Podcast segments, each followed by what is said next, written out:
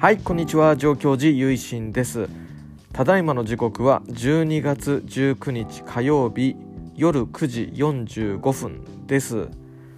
お寺のある新潟県上越市は昨日18日から雪が降り出しまして昨日は一日中吹雪いて積もってましたね。今日は晴れて、まあ、曇りっていう感じで雪は止んだんですけども一気に根雪、まあ、消えない雪っていうか根付いてしまったと言いますかね。ドカーッと積もってしまって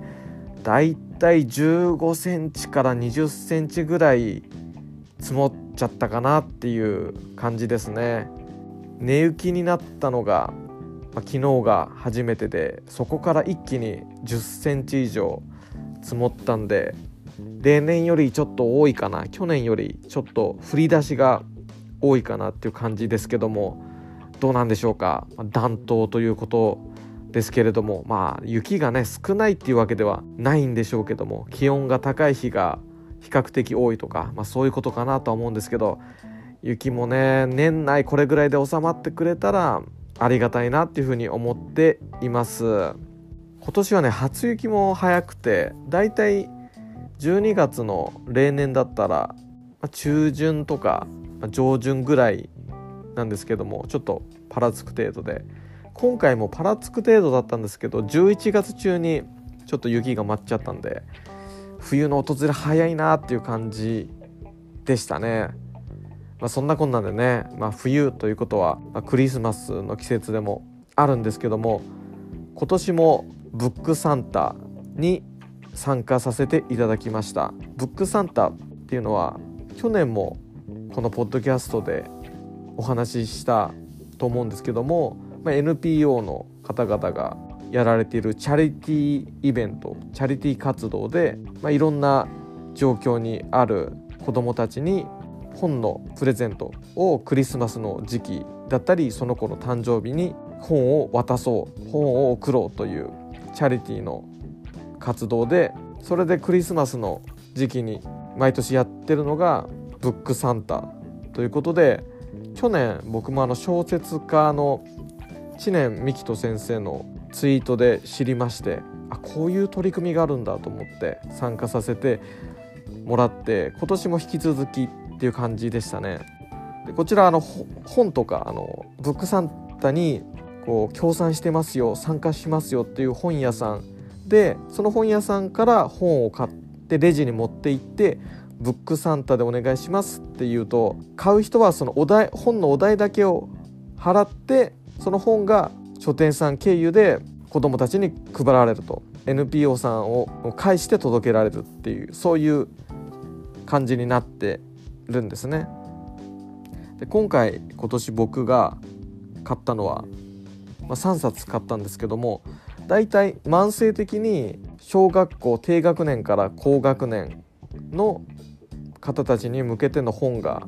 足りないっていうことで絵本は揃うし中高生向けの本も割と揃うけどこう小学生あたりのま児童文学だったり児童書というものが不足しがちだからっていうアナウンスが前されていたので今年もそうしたことを意識して選んでみました。買った本、まあ、買った本っていうかブックサンタとして買わせていただいた本は「水星と最後の竜」という本と「葉っぱの地図」という本と「博物館の少女」という本です。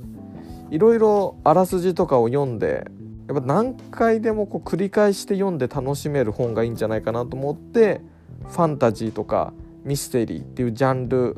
から選んでみました僕もこうパラパラ見たりとかして自分でも読みたいなって、まあ、そういう本を選んでみて、まあ、自分がもしもらう側だったらっていうことも考えて少しこう大判だったりハードカバーの方が特別感があるような気がしてそうしたデザインのものを選んでみました。ということで、まあ、今回も前回に引き続いてちょっと本に関係するお話してみようかなと思うんですけども、まあ、クリスマスがもうちょっとじゃないですか。僕はあのお坊さんなんで直接的なそういうお寺としてクリスマスのイベントっていうのはないんですけどもやっぱりクリスマスっていうのは一つの日本においても人気のイベントというかもう定着して国民行事みたいな感じですから、まあ、ちょっとクリスマス的なお話ししようかな、まあ、クリスマス的というかクリスマスにおすすめしたい本を一冊紹介しようかなと思っています。それがドイツの小説家児童文学作家のエーリヒ・ケストナー先生の「飛ぶ教室」っていう本なんですね。こちらすごくいいいいんですけどこうエーリヒ・ケストナーの僕役でしか読めないんですけどのその言葉っていうか僕すごくいいっていうかめちゃくちゃ熱がこもってるんですよね。もともと学校の先生を目指していたっていうことも関係しているのかなっていうのも感じるんですけど本当に先生みたいな感じで熱血的な言葉がすごいエネルギーに満ちてるんですよね。でそれがすごく響くっていうかいいなと思う作家さんですね。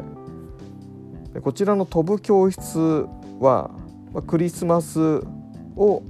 ま舞台テーマにした物語であらすじをちょっと紹介しますと新潮文庫版で520円でね、まあ、税別でこれ買えるんですけども間もなくクリスマス街全体が楽しい雰囲気に包まれる中寄宿学校の少年たちは波乱万丈のクリスマス劇「飛ぶ教室」の稽古に励んでいた。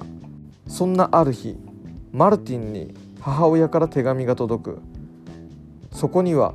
マルティンがクリスマスに帰省する旅費を工面できなかったと書かれていた。たとえ運が悪くても元気を出せ打たれ強くあれ温かなメッセージが込められた少年たちの成長の物語。ということでこのあらすじでもこの、まあ、ケストナーさんのこのすごい強いメッセージっていうのが感じることができるんですけどこの小説って小説なんですけど一番最初にあらすじが結構あらすじっていうかあの前書きが入っていてそれがすごくいいんですよ。エリー・ケストナが子供たちに向けて書いた文章なんですけどもそれをねちょっと今回取り上げて、まあ、紹介してみようかなと思うんですよね。エリー・ケストナーさんが言うには大人になるとみんな記憶喪失になっちゃうって自分が子供だったこと自分の子供時代だった時のこととかどうして忘れちゃうんだろう大人は子供がいつでも無邪気で楽しくて嬉しくてたまらない存在のように書いたり語るけどそんなことはない。子供たちは大人たちに負けないぐらい深い悲しみだったり大変な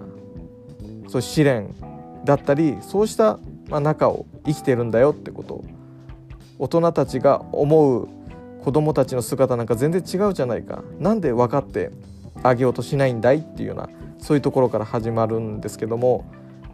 子供たちに向けてのこうメッセージっていうかそれがすごく良くてちょっと紹介してあの見ますね。あの24ページから始まるところなんですけど本当の人生は金を稼ぎ出して初めて始まるわけではない。金銭とともに始まるのでも終わるのでもない。わざわざこんな当たり前のことを強調するのは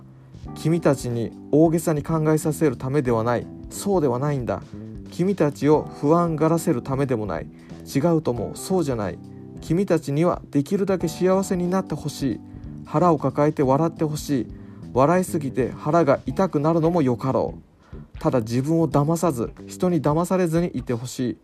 不運はしっかり見せることを学んでほしい。うまくいかないことがあってもたじろかず運が悪くてもしょげないことだ。元気を出せ。打たれ強くあることを覚えてほしい。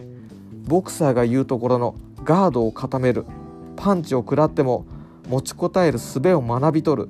さもないと人生がもたらす最初の一発でグロッキーになりかねない。人生は嫌にでっかいグローブをはめているものだ。そうとも最初の一発でふらつくようだとあとは小さなハエが咳をしただけですでにうつ伏せになって伸びている。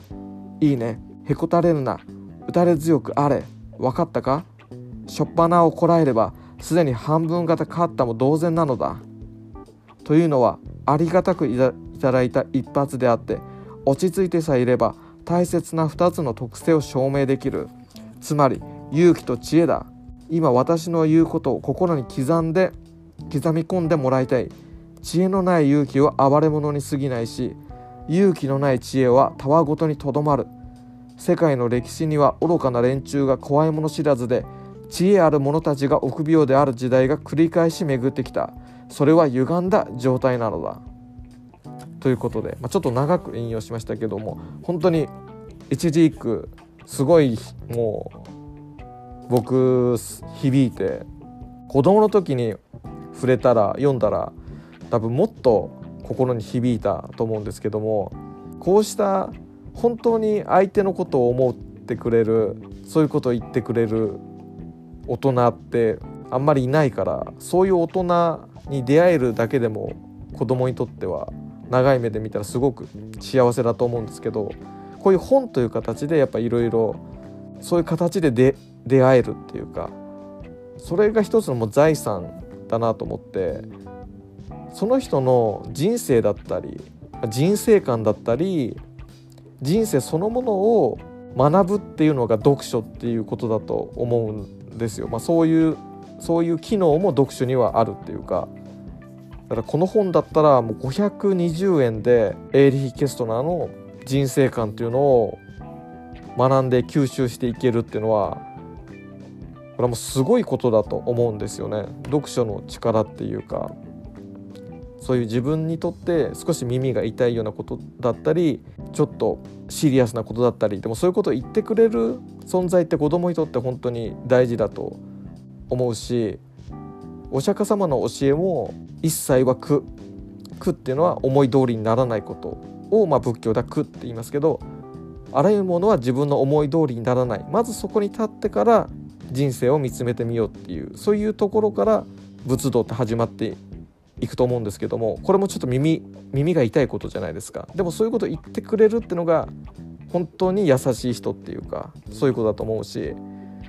人生が繰り出すパンチに倒れないようにするっていうのも仏教が言わんとしていることとも通じると思うしやっぱり本当に大事なことっていうか真理って一つじゃないですか。お釈迦様も言ってますけど真理が一つや一つであればそれは真理だけど2つも3つも真理があるなんてことはそれは真理じゃないじゃないかっていうようなことでだからみんな尊い方がおっしゃることって表現方法だったり角度が違うだけで突き詰めていけば一つのことを言わんとしてる。一つのメッセージになると思うんでだからどういったところでも立派な人が言う言葉って響くっていうか同じこと言ってるじゃないかっていうふうにきっと感動するっていうか、うん、そういうことがあるんじゃないかとなと思うんですよね。でこの飛ぶ教室も、まあ、この今僕が読んでるのがもう新潮文庫版なんですけどもこの表紙のイラストを見ればもうあの見ていただければですね、まあ、東京リベンジャーズっぽいような、まあ、そういうシーンもあったりするんですけどもこれが一つのやっぱり打たれ強くあれっていうことを、まあ、フィジカル的に表現しているようなところでもあるんですけどもクリスマスの時期に皆様におすすめしたいなと思って今回エーリヒ・ケストナの飛ぶ教室ブックサンタのお話と、まあ、合わせて紹介してみましたということでやっぱりお坊さんだけど仏教書だったり仏教モチーフの本だけ読むっていうことは僕自身もしたくなくていろいろなジャンルを、ま、読むっていうのがそれだけでも楽しいしあのそういう自分が思いがけないところから仏教の自分自身の学びと結びついてそれが楽しかったりもすると思うのでいろんなジャンルに触れるっていうのは読書においても大事なことかなっていうふうにあの自分自身思っております。ということで今回は本について、まあ、前回に引き続いたようなお話をさせていただきました。最後までお聞きくださりましてありがとうございます。合唱。何万ダブ。